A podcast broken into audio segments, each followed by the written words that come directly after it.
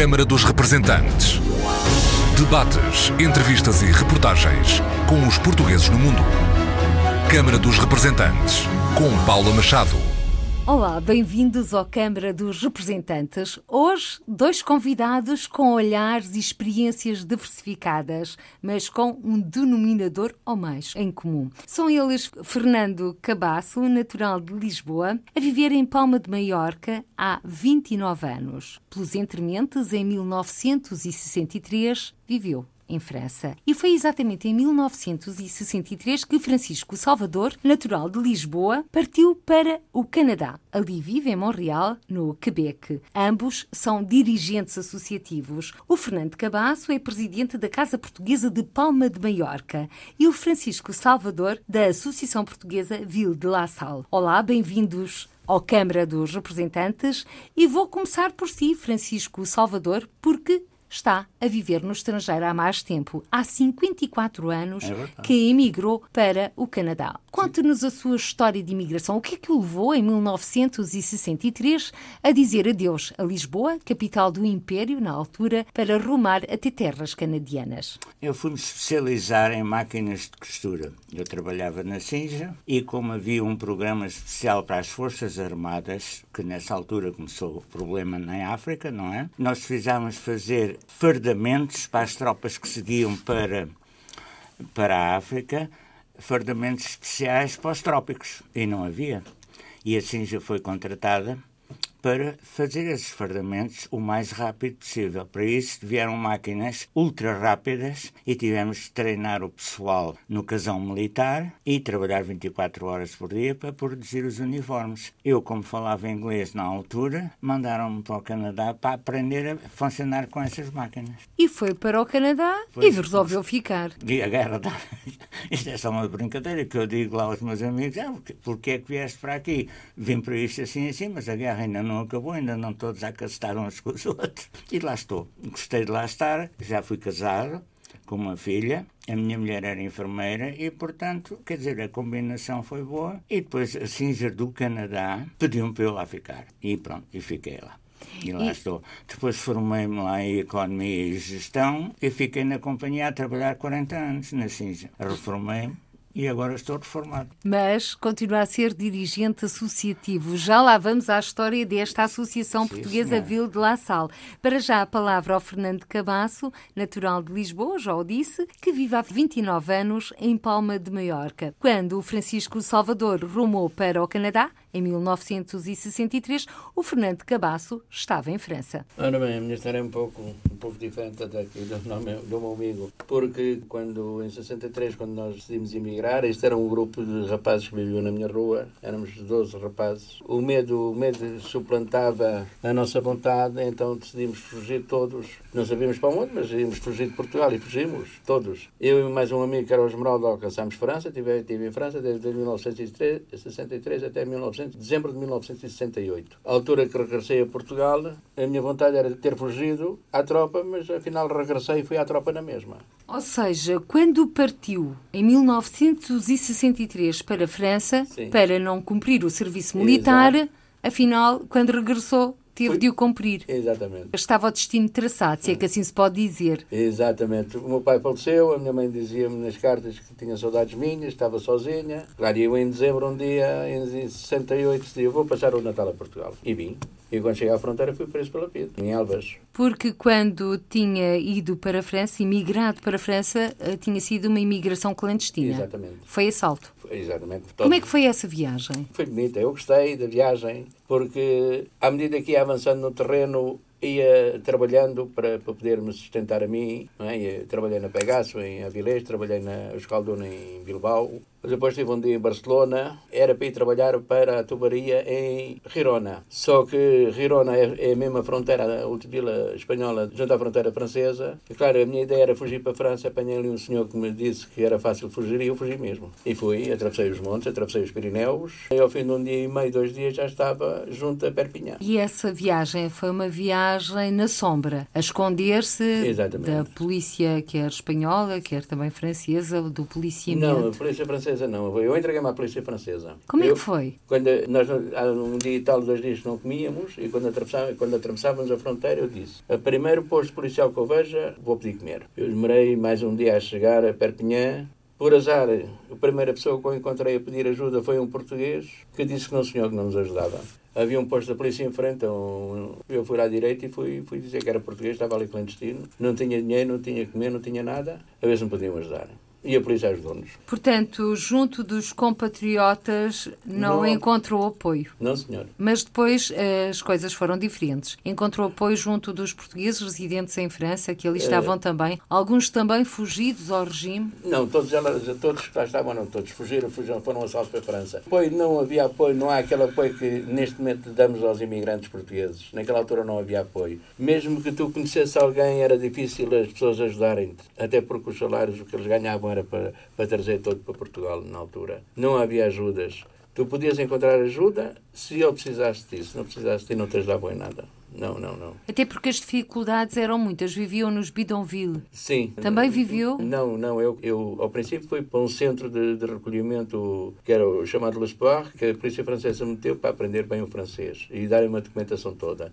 Eu estive ali cerca de seis meses. Quando saí dali, fui para Paris, estive a trabalhar um mês e qualquer coisa em Paris, na construção, mas depois chateei-me daquilo e vim para, e vim para Marselha outra vez, vim para, para o sul, de onde eu entrei, de onde estava inicialmente. E Marselha arranjou o trabalho através de um português aí sim, que me ajudou, foi o Sr. Nunes de Castro, que através dele comecei a trabalhar como ajudante eletricista no Centro de Energia Nuclear, no Centro de Estudos Nucleares. E tive ali quatro anos a trabalhar, juntamente com ele, que ele também lá trabalhava. Foi a única pessoa que me ajudou. Recebi mais ajuda de franceses, do que de portugueses. Uma história diferente daquela que encontrou no Canadá, Francisco Salvador, em que as pessoas se ajudavam-me? Sempre, sempre. Quer dizer, quando lá cheguei, eu ia já com emprego, claro, tudo organizado através da organização Sinja. E comecei logo a trabalhar, não é? A especializar-me e a trabalhar ao mesmo tempo, que é claro, enquanto eu ia aprendendo a trabalhar nas máquinas ultramodernas da Sinja, eu estava a trabalhar para a companhia e, e recebia um ordenado pago pela companhia, com a ideia que, passado uns tempos, eu voltava a Portugal. E, é claro, entrei em contato com os portugueses, tinha lá amigos já que andaram comigo na Machado Castro. Só vi uma associação, a Associação Portuguesa do Canadá, que foi a primeira associação em 56. Portanto, em 63, quando eu lá cheguei, já tinha amigos lá e contrataram-me logo para fazer parte da associação. Naturalmente, eu entrei logo para a Associação Portuguesa do Canadá e, passado um ano, praticamente estava em ordem. Eu falava inglês, falava francês, não tive problemas de maior. E onde é que aprendeu a falar francês e inglês? Aqui em Lisboa, no Instituto Inglês, no Instituto Britânico e na École Française. Porque eu trabalhando para a Singer aqui em Lisboa, na 24 de Julho, eu vi que era tudo em inglês e automaticamente, para eu conseguir subir, eu, eu fui para a Singer com 17 anos e automaticamente era tudo em inglês, eu tinha que aprender inglês. Fui para o Instituto Britânico, aprendi inglês. E quando cheguei ao Canadá, bem, e foi por isso que eles me mandaram ao Canadá, não é? Porque eu falava, era um dos técnicos que falava bem inglês e francês. Porque na altura não era muito usual os portugueses dominarem outros idiomas que não a língua portuguesa. Não, mas eu sempre gostei de aprender e é claro, quando eu cheguei à Singer, e isto é uma história que eu conto muitas vezes, é que as pessoas de idade, os velhinhos técnicos das máquinas que tinham aqueles segredos todos e que não queriam dizer à malta nova, porque isso acontece em muitas profissões, eu reparei que o senhor Henrique, o senhor Gonçalves e o senhor este e o senhor aquele tinham os seus segredos técnicos e mandavam-nos buscar peças ou lavar as máquinas lá para aquele lado e quando chegávamos à bancada a máquina já estava reparada. Ora, eu reparei nisso e disse, bem, eu vou agarrar nos livros de instruções e aprendi a trabalhar com as máquinas. Foi só assim. Ou seja, segredos da profissão Exatamente. que nunca são revelados. Exa exatamente. Foi cá um técnico americano explicar a nova máquina de zigue-zague, fazia bordados, etc. E tínhamos um tradutor oficial para os técnicos portugueses, não é? E esse tradutor compreendeu que eu falava inglês, que eu que sabia inglês. Quando o Mr. Leitner, que eu lembro-me do nome, parou que o Salvador fala inglês, era eu que fazia tradutor, ele explicava em inglês e eu traduzia para os meus colegas. E depois fiz o, deu a volta a Portugal a explicar aos agentes e nas lojas da Singer. E pronto, continuei técnico, fiz o serviço militar em 56, no Regimento de Engenharia 1, em, no Campo Grande. E quando saí, voltei para a Companhia Singer, para a parte industrial. E foi aí que eu realmente aprendi a ser técnico de máquinas industriais, aquelas máquinas que fazem os uniformes e os, as vestimentas, tudo, não é? E automaticamente, quando começou o problema em 60, 61, o governo precisava dos uniformes o mais rápido possível e a Singer, eu era um dos principais técnicos, mandou-me especializar, mandou-me à Suíça. Eu fiz um curso na Suíça e na Suíça informaram que a melhor maneira, porque havia uma fábrica, já não há, mas havia uma fábrica Singer no Quebec, em Saint-Jean d'Iberville que é uma, uma vila perto de Montreal, e mandaram-me então para a fábrica para aprender as novas técnicas de mecânica, de tecnologia, de máquina de costura. E foi assim. Portanto, foi um percurso tranquilo esta sua história da ida para o Canadá há 54 anos. Depois, como nasceu esta Associação Portuguesa Ville de La Salle?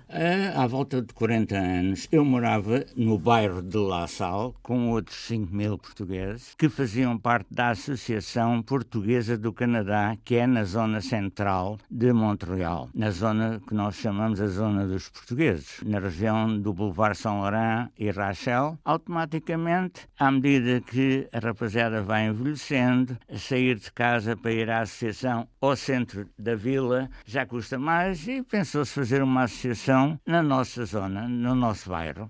E foi assim que começou. E outros bairros fizeram a mesma coisa, há em Vila de Anjou, há em Oxalá, quer dizer, e assim nasceram as associações por aí fora. E são muitos os portugueses que vivem, por exemplo, em Vila de La Salle? Agora já morreram alguns, outros voltaram para Portugal. Anda à volta, de, famílias, famílias, anda à volta aí de umas 50, 60 famílias, já com os netos e os bisnetos, etc. E uhum. frequentam esta associação? É, uma associação é o suficiente porque as despesas são grandes, a rapaziada nova não está muito já com saudades de Portugal e vem um jantar de vez em quando, mas não frequenta a associação. E hoje a Associação Portuguesa de La Salle, que eu represento aqui, neste caso, é mais para a rapaziada ver a bola e quando há bola, há bola claro, para jogar às cartas, para jogar ao dominó, é para beber a sua cervejinha.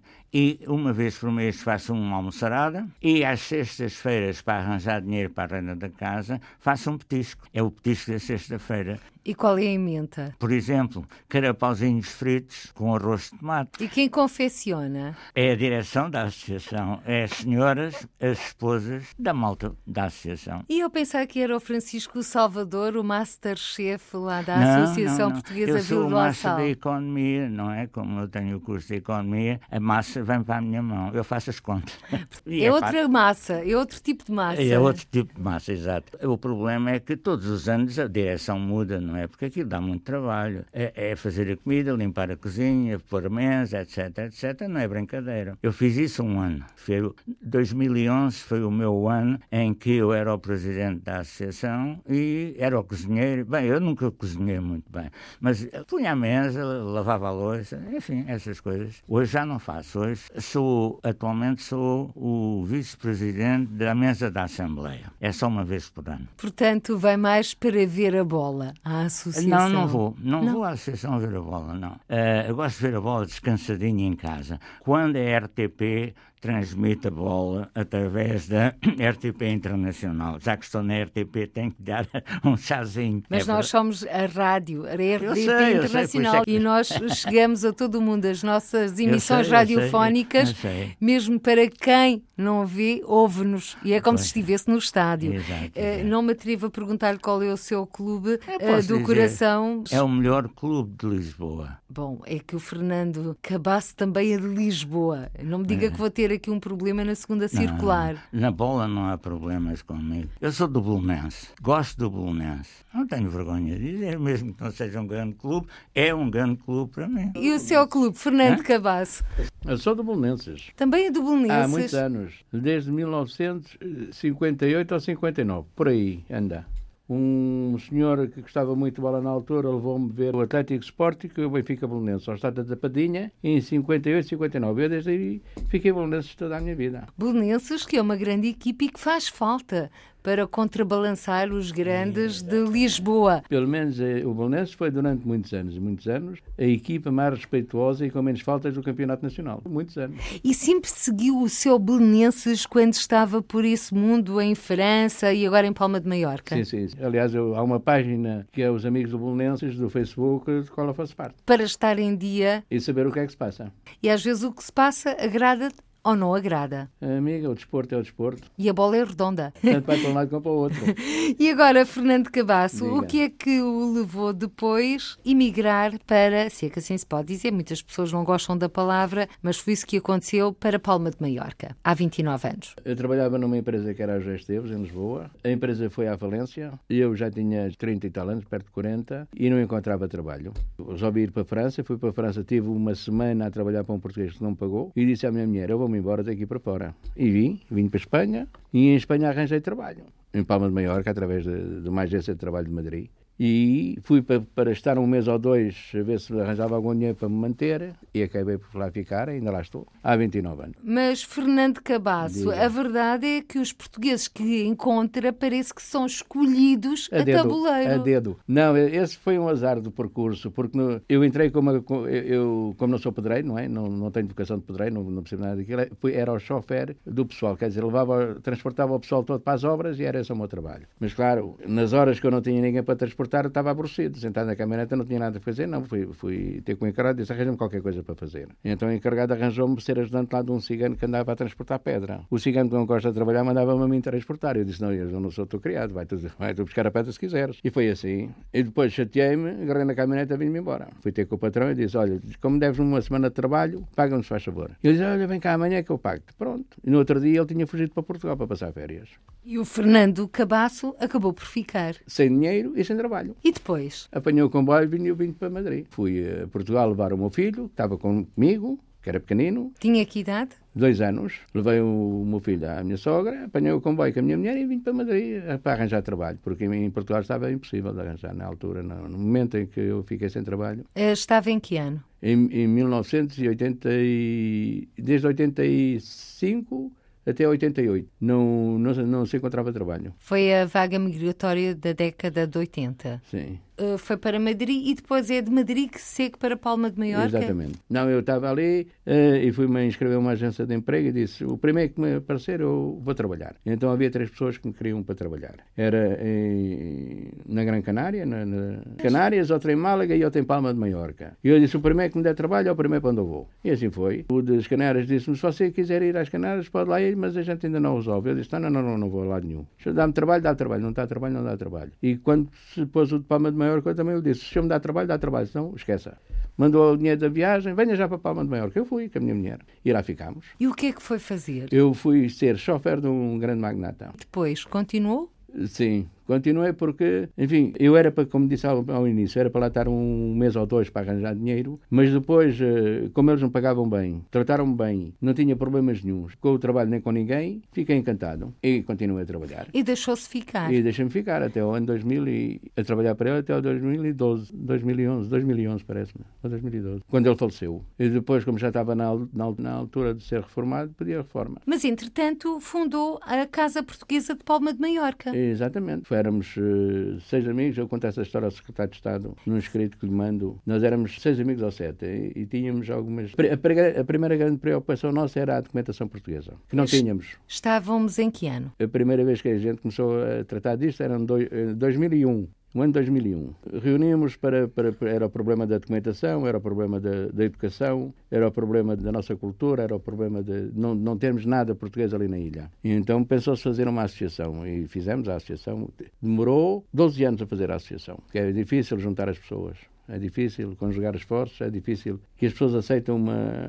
ou discutam uma ideia, não é? Já não digo participar, discutam uma ideia para, para, para, para poder envolver-se. Mas uh, finalmente conseguimos. Em 2013 fizemos a Associação à Escritura, a Escritura lá que não há escritura, é os estatutos que temos no governo balear, e fizemos com 80 pessoas. Inicialmente éramos 5, uh, quando entregámos os estatutos já éramos 80. Pessoas portuguesas. E temos vindo, desde, desde aí 2013, data da fundação da, da associação, temos vindo a crescer paulatinamente ao ritmo do trabalho que a gente executa todos os meses. E que tipo de trabalho é que, executam? É tipo de trabalho realizam? Nós estamos em novembro do ano, em novembro do ano passado, setembro do ano passado, a ir por, por todos os povos que existem em Maiorca a visitar os portugueses, para dar a conhecer a associação. Temos o nosso jornal, que é um boletim que editamos todo, todos os trimestres, a todos os sócios. Temos um programa de rádio que é o Portugal e Maiorca, que é emitido todos os domingos da uma às duas da tarde, com música portuguesa, entrevistas que eu faço na rádio. Temos a nossa website que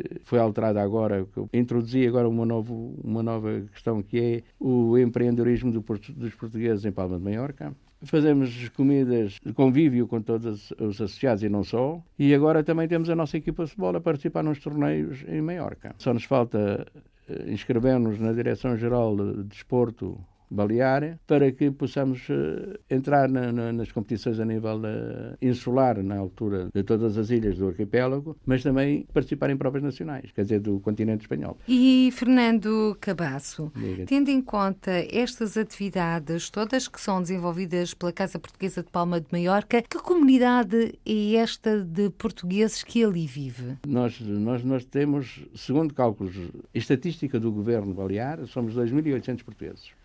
Eu calculo que sejam muitos mais, seja mais ou menos um, mais, mais mil e pico portugueses existem lá, porque há muita gente que não está empadronada. Empadronada é que não, não está legalizada junto do governo balear. Mas nós somos uma associação que já discuti isso com, os, quer com o seu cônsul de Barcelona, quer com o seu secretário de Estado. Somos uma população mutante. Mutante porquê? Porque temos as pessoas residentes que residem um ano inteiro em Palma de Maiorca, e essas são aquelas que constam das estatísticas, e temos duas vezes mais de população no tempo de verão, que é os turistas portugueses que vão para Palma de Maiorca. Sendo Palma de Maiorca uma uma cidade turística como é, que só vive do turismo, temos dois problemas grandes, que é, por um lado, os, os amigos do alheio, e segundo, os inteligentes que tentam atrapar o dinheiro dos outros por qualquer, por qualquer meio. E o que é que acontece? Um português normal chega ali que não conhece ninguém, que está desamparado, rouba a documentação e depois não pode ir, não, é que não tem dinheiro para ir para viajar, nem tem dinheiro para, para ir, nem tem documentação para, para poder ir para, para nenhum, é porque não pode sair da ilha. Não tem documentação, não pode voar, não pode andar de barco, só pode andar a nado.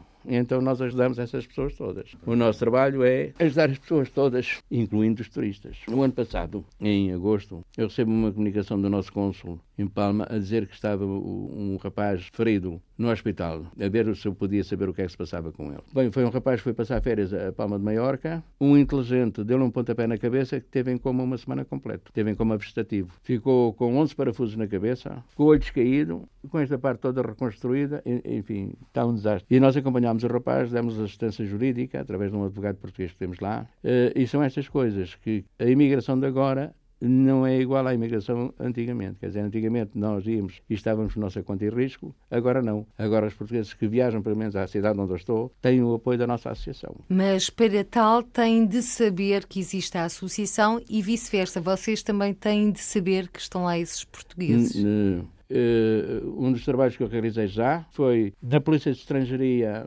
Sabem que nós existimos. Eu fui lá ter com o chefe e, portanto, tivemos lá uma hora e não sei quanto a conversar sobre o problema dos portugueses. Todos os portugueses que chegam a Palma que tenha problemas, que chega a Palma e tenha problemas, uh, podem contar connosco. Os residentes tratamos, tratamos, não ajudamos a tratar da documentação. Quando se são hospitalizados, nós normalmente contatamos com os hospitais, com o Hospital Central de Palma, que é o. agora esqueço o nome. Tem também a nossa contacto, se houver qualquer problema com portugueses. No sistema penitenciário, se houver presos ou problemas com portugueses, também tem o nosso, o nosso contacto. Ou seja, nós criámos uma rede de, de contactos entre a polícia, a polícia de estrangeria, serviços penitenciários e hospitais. Se houver algum problema, podem nos chamar que nós estamos abertos a tudo e de facto tem-nos chamado muito. Sobretudo eh, também em época de férias. Bem que Palma de Maiorca é um destino por excelência turístico, mas existem muitas pessoas a perder e, como disse há pouco, a serem também surrupiadas, nomeadamente pelos cartões de identificação, o cartão de cidadão. Sim. E vocês conseguem tratar de que forma? É porque não existe emissão de cartão de cidadão em Palma de Maiorca? É, essa é outra guerra que eu tenho com os seus secretário de Estado.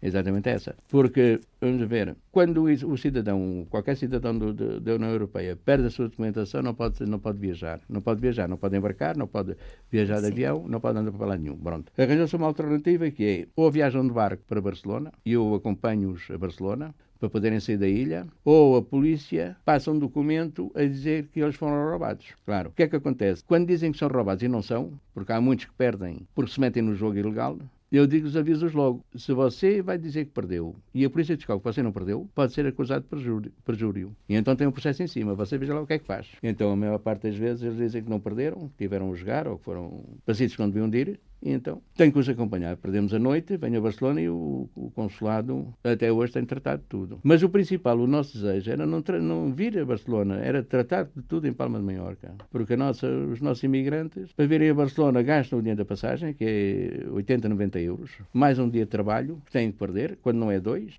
e uma segunda volta tem que voltar a Barcelona, porque você vai fazer o bilhete de identidade ou o cartão de cidadão, quando recebe depois os códigos, tem que lá voltar para levantar o cartão. Portanto, Fernando Cabaça quer mesmo é um posto ou um consulado honorário com poderes para emitir, portanto, esse tipo de documentação. Exatamente, é isso que nós pretendemos. É isso que vai Exato. pedir ao Secretário de Estado das Comunidades Portuguesas? Não, eu já pedi. Eu já pedi ou consulado de uma permanência consular, que é, vão lá uma vez por mês para fazer a documentação de toda a gente, ou põem lá um consulado honorário. Porque, repare, o seu secretário de Estado, já ontem o doutor, o doutor, como é que se chama? O, o José Sário dizia, é preciso a participação cívica dos portugueses. É preciso os portugueses votarem. Estamos de acordo deem-nos as condições para isso se realizar, porque se não derem condições a gente não pode votar. Porque é impossível acreditar que uma pessoa que gasta 100 ou 200 euros para vir ao posto de Barcelona votar, meter o boletim de voto. Ninguém vem. É impossível, ninguém vem. Eu nem posso pedir às pessoas que venham votar a Barcelona, não, senhor. Mentam uma urna, a minha proposta do ano passado foi ao Sr. Cônsul,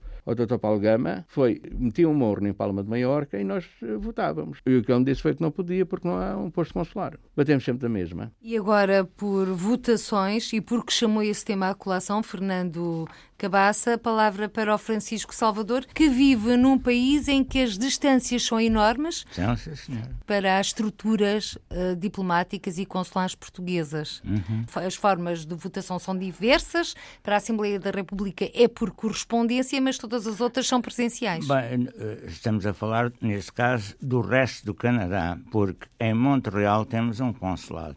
Em Toronto há um consulado e há um consulado em Vancouver. Mas se falarmos de Calgary, que está a meia distância, ou de Manitoba, Winnipeg, que está a meia distância entre Toronto e Vancouver, é um problema. Nas marítimas, em Halifax, por exemplo, há um, um cônsul, um vice-cônsul ou um, uma missão consular. Facilita um bocadinho. E agora, até o Dr. José Cesário arranjou isso nessa altura, o consulado português de Toronto também faz. Os, os consulados portugueses do Canadá, e estou convencido nos Estados Unidos acontece a mesma coisa, vão às localidades localidades em determinada altura que anunciam com antecedência para as pessoas. São as permanências consulares. Exatamente. Mas isso não resolve todos os problemas ah, claro, da comunidade resolve, mas portuguesa. a pessoa que está a 2 mil quilómetros de um consulado tem que se sujeitar a essas consequências. Não é? Por exemplo, no seu entender, Francisco Salvador, uhum. faz sentido aquela pretensão que está em debate na Assembleia da República, a petição também somos portugueses, do voto eletrónico? Com certeza, com certeza. Isso é uma coisa atualíssima. É necessário. Então, faz algum sentido, nesta altura em que toda a gente trabalha com a eletrónica, os portugueses não poderem votar na sua casa, no seu computador? Não são assim tão burros os portugueses. Acha que às vezes tem uma ideia diferente dos portugueses no mundo, mas a verdade é que. O facto de termos que ir ao consulado já por si é um problema. Porque o consulado está na baixa, eh, nem toda a gente tem carro, as pessoas mais velhas têm um problema para se deslocarem, com ou sem carro, com cadeira de rodas, e temos que ir ao consulado. É outra história que, por exemplo, eu fui, eh, fui eleito conselheiro das comunidades em 2003. E quando eu fui eleito conselheiro, o cônsul que lá estava, talvez com autorização do Ministério dos Negócios Estrangeiros, com certeza ele não fez isso por sua alterativa, mas colocou uma mesa de voto na Associação Portuguesa do Canadá, que está perto da igreja. E toda a gente, por acaso, votaram em mim, eu ganhei as eleições, mas atribuiu, atribuiu a isso o facto de ter um enorme fluxo de gente a votar para os dois conselheiros, eram os dois concorrentes. Depois, quando foi a Clementina, que ela foi conselheira, não é verdade? A Clementina já tinham que ir ao consulado votar. Porque na altura não era muito... permitida a duplicação de mesas de voto. O português disse-nos que, ou seja, o cônsul, a representação que nós temos do governo português, disseram que o governo canadiano não autorizava, mas no meu caso autorizou. Bem, mudaram a lei talvez, não vou discutir isso, mas o que é certo é que o facto de, se o governo canadiano dou a lei, como dizem, e as pessoas tiveram que ir ao consulado, se no meu tempo, eu não sei o número das pessoas que foram votar, se houve mil votantes, quando foi a Clementina houve 80 ou 90. Essa diferença conta, não é?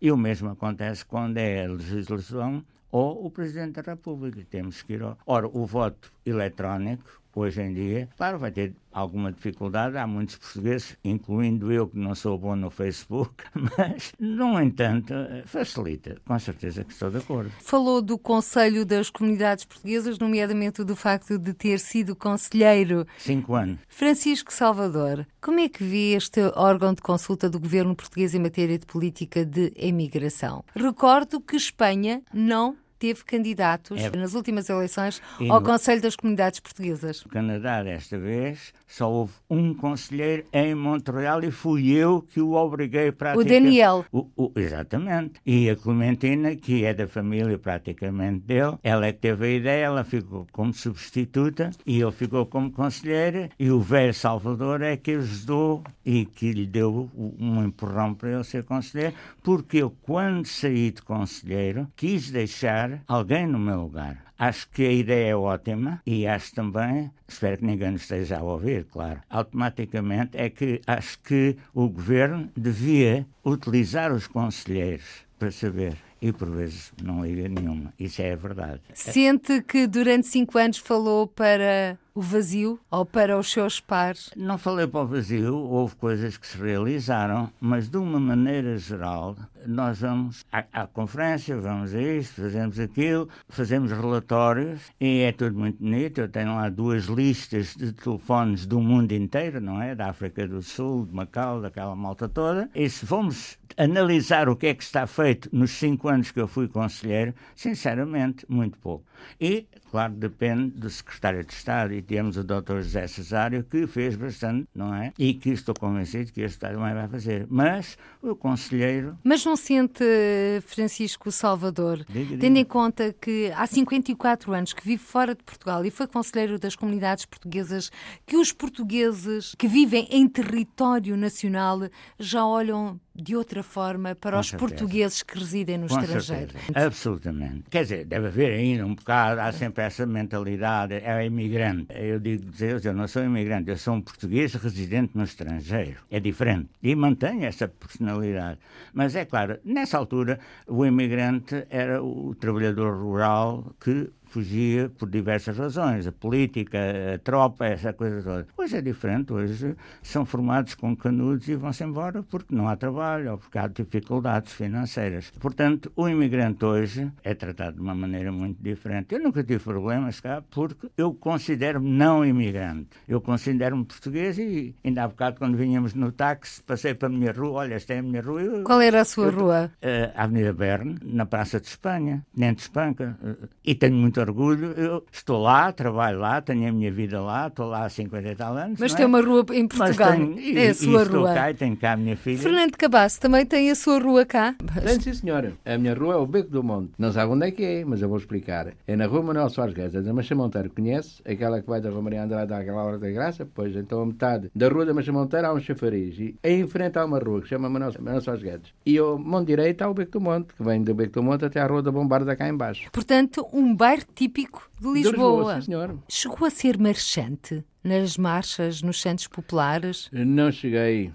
Era bailarino, gostava de ir para os bailes da, da Alfama, lá do, dos clubes da, da, minha zona, mas não, marchante nunca fui. Não o Francisco Salvador está a rir-se por continuar a, a, dançar e a bailar na Associação Portuguesa Vila de La Salle e nas festas por lá. Menos agora, mas com certeza. Eu também andava nos ceguinhos cá em Lisboa. E nas associações. Então, pois claro, 1 de dezembro, etc. E ainda me considero um bom dançarino. É, senhor. O Clube da Moraria, Penha, ou tantos, Clube da Graça, Costa do Castelo. Quando cá venho no São João e no Santo António, vou sempre ver as marchas, comer a sardinhada. Ah, não, eu vou comer a continuo sardinha. a ser lisboeta, né? o facto de 50 anos fora, e sou muito português lá fora, eles sabem. Os canadianos e os quebecois, como nós dizemos, à portuguesa, quebequenses, sabem bem que há um grupo muito grande de portugueses, verdadeiros portugueses lá fora. Caso para dizer Lisboa é linda, se eu soubesse fazer o pregão. Mas ambos, como eu disse, são dirigentes associativos. Estamos a caminhar a passos largos para o final desta nossa agradável conversa. Francisco Salvador, qual é, no seu entender, o grande desafio que se coloca ao movimento associativo português no mundo?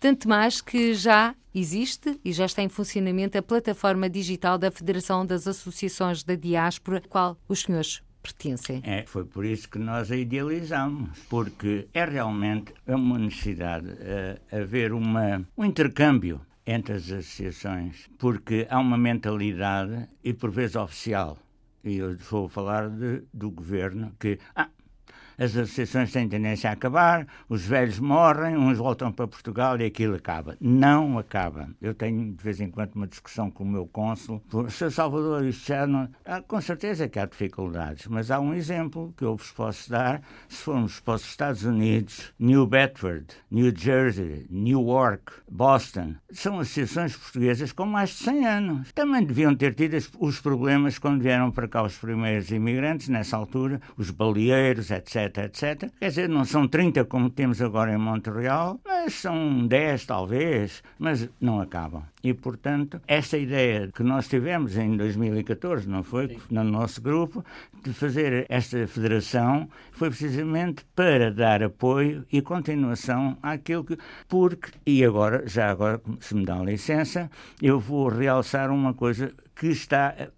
A Paula falou no sentido de que como é que os portugueses residentes em Portugal uh, veem os imigrantes de outra maneira. É verdade. O próprio governo português, e não estou a falar de partidos, estou a falar dos dois ou três ou quatro partidos que há, veem a imigração de uma maneira muito diferente nos últimos cinco ou seis anos.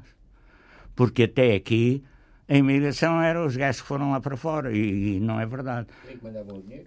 E, e mandavam o dinheiro e, e compram. Não acaba, acaba compram o chouriço, o azeite, o vinho, tá, tá, tá, tá, tá. isso dá um grande desenvolvimento à nossa exportação. E quando eu cá estive ultimamente, tive uma conversa com uma, uma senhora do governo, assistente, e ela ah, os senhores são 5 milhões lá fora. Eu disse, não somos 5, somos 15 mil, 15 milhões. Como? As estatísticas dizem 5 milhões, pois é. Mas cada português que vive no estrangeiro conhece pelo menos um casal natural do lugar. Ora, se cada português conhece um casal, duas pessoas do local onde vivem, do, do país de, de, acolhimento, não é? Somos 15 milhões a comprar produtos portugueses, a viver Portugal, a ouvir o fado, a ver o Benfica. é verdade. Ou Belenenses. E o Belenenses não tem muito adaptos, coitados. Mas... Somos... Não são coitados. O Belenenses não é coitado. É um clube com muita honra. Está bem. Ah. A honra é uma coisa e ganhar os jogos é outra. É, e agora, últimas palavras para o Fernando Cabasso. Fernando Cabasso, a mesma pergunta, Diga. porque pertence também à Federação das Associações da Diáspora, agora com plataforma digital. O que é que está à espera desta plataforma? Qual é, no seu entender, o grande desafio que aí vem? Olha, vou completar um bocadinho a plataforma. A plataforma é uma ideia genial e tem duas coisas muito importantes que a gente devia, devia saber ou devia calcular, que é o poder unir todas as comunidades do mundo inteiro, as comunidades portuguesas. Esse em primeiro lugar. E em segundo lugar, criar uh, uma fraternidade ou um, um, um elo de ligação entre todas as associações da diáspora portuguesa no sentido de, entre ajudarmos naquilo que não soubermos ou naquilo que necessitarmos, podermos ajudar a todos os outros que estão à roda do mundo e cujo objetivo final é aquele que nós defendemos, que é a defesa da nossa cultura, da nossa língua, do nosso património, da nossa gastronomia e dos nossos valores. Eh, muito obrigada a ambos. Eh, Fernando Cabasso, que vive há 29 anos em Palma de Maiorca e onde fundou a Casa Portuguesa de Palma de Maiorca e também a Francisco Salvador, natural de Lisboa, que vive há 54 anos no Canadá, mais concretamente em Montreal, e onde fundou a Associação Portuguesa Ville de La Salle. Muito obrigada, até ao próximo encontro. Sejam felizes. Nós é que agradecemos também. Muito obrigado. Câmara dos Representantes. Debates, entrevistas e reportagens com os portugueses no mundo. Câmara dos Representantes, com Paula Machado.